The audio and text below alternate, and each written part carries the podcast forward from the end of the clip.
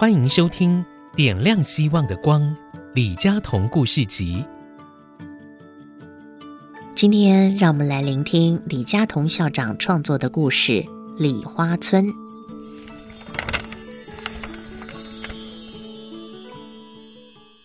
孩子送来的时候，看上去还不太严重，可是当时我就感到有些不妙。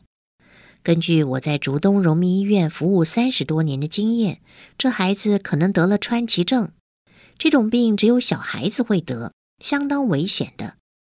我告诉孩子父母，孩子必须住院。他们有点困惑，因为小孩子看上去精神还蛮好的，甚至不时做些胡闹的举动。不过他们很合作，一切听我的安排。我一方面请护理人员做了很多必要的检查，一方面将其他几位对川崎症有经验的医生都找来了。我们看了实验室送来的报告，发现孩子果真得了川崎症，而且是高度危险的一种，可能活不过今晚了。到了晚上十点钟，距离孩子住院只有五个小时，孩子的情况急转直下。到了十点半。孩子竟然昏迷不醒了，我只好将实情告诉了孩子的父母。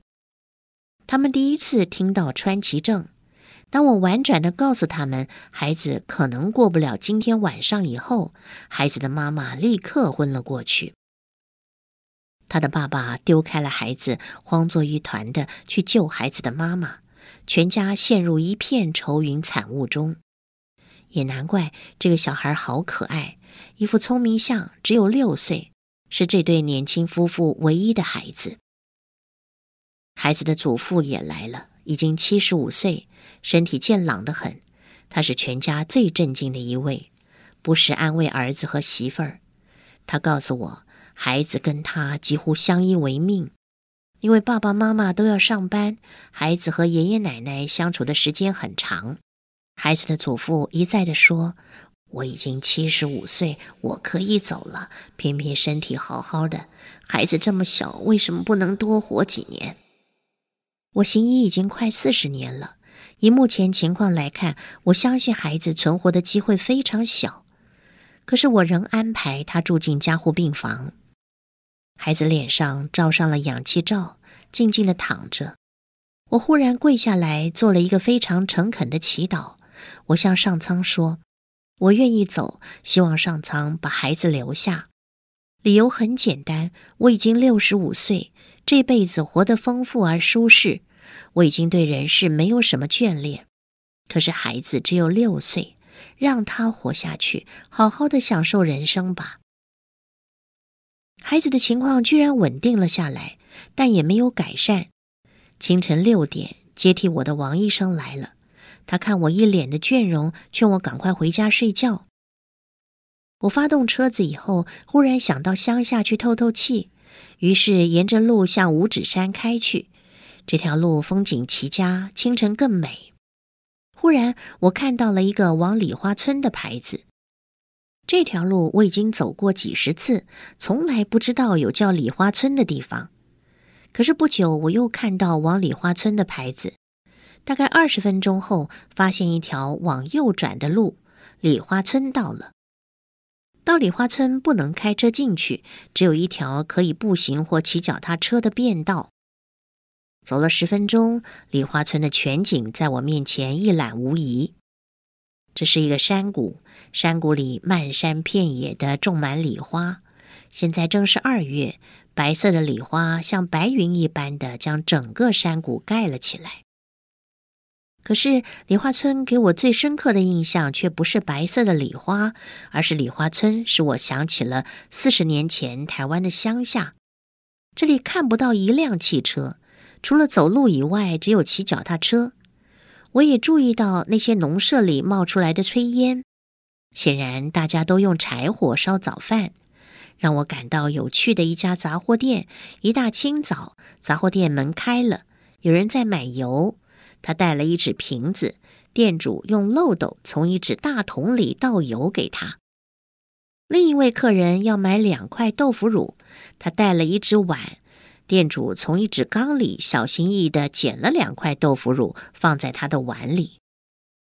我在街上漫无目的的乱逛，一位中年人看到我说：“张医生早。”我问他怎么知道我是张医生，他指指我身上的名牌，我才想起我没有脱下医生的白袍子。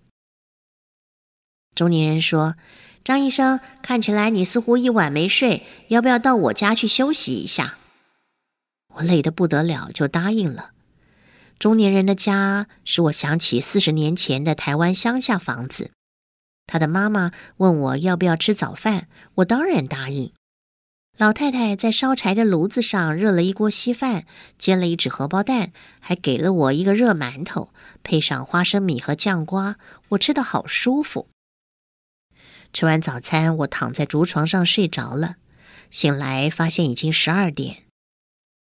我又想起那得了川崎症的孩子，我看到一支电话，问那位在厨房里忙的老太太可不可以借用电话打到竹东去。因为我关心竹东荣民医院的一位病人，老太太告诉我，这个电话只能通到李花村，打不出去的。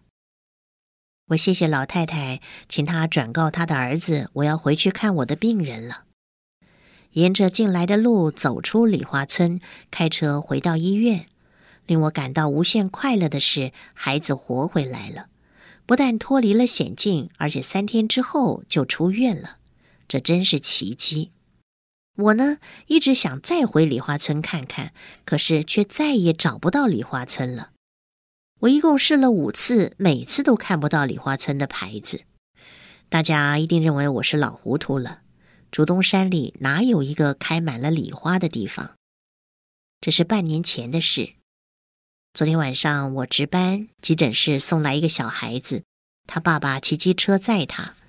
车子刹车，孩子飞了出去，头碰地，没有戴安全帽，结果可想而知。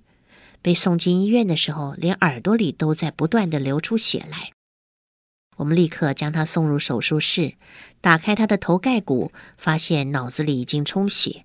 我们不但要吸掉脑子里的血，还要替他取出脑袋里折断的骨头。如果他能够活下去，我们得替他装一块人工不锈钢的骨头。手术完，孩子的情况越来越危险，能恢复的机会几乎小到零。可是我知道我如何可以救孩子的命。我跪下来向上苍祈祷，只要小孩子活下去，我可以走。我是真心的。清晨五点，一位护士兴奋地把我叫进加护病房。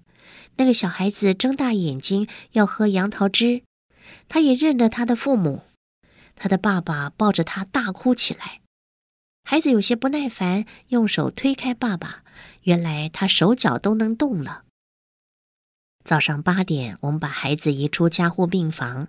孩子的爸爸拼命的谢我，他说他再也不敢骑机车载孩子了。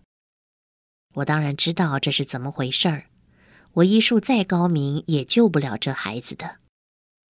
等一切安置妥当，我开车向五指山去。我知道这次我一定会找到李花村。果真，往李花村的牌子出现了。我把车子停好，轻快地走进去。那位中年人又出现了。他说：“张医生，欢迎你回来。这次你要留下来了吧？”我点点头。这一次我不会离开李花村了。今天的内容节录自联经出版社出版的《陌生人》。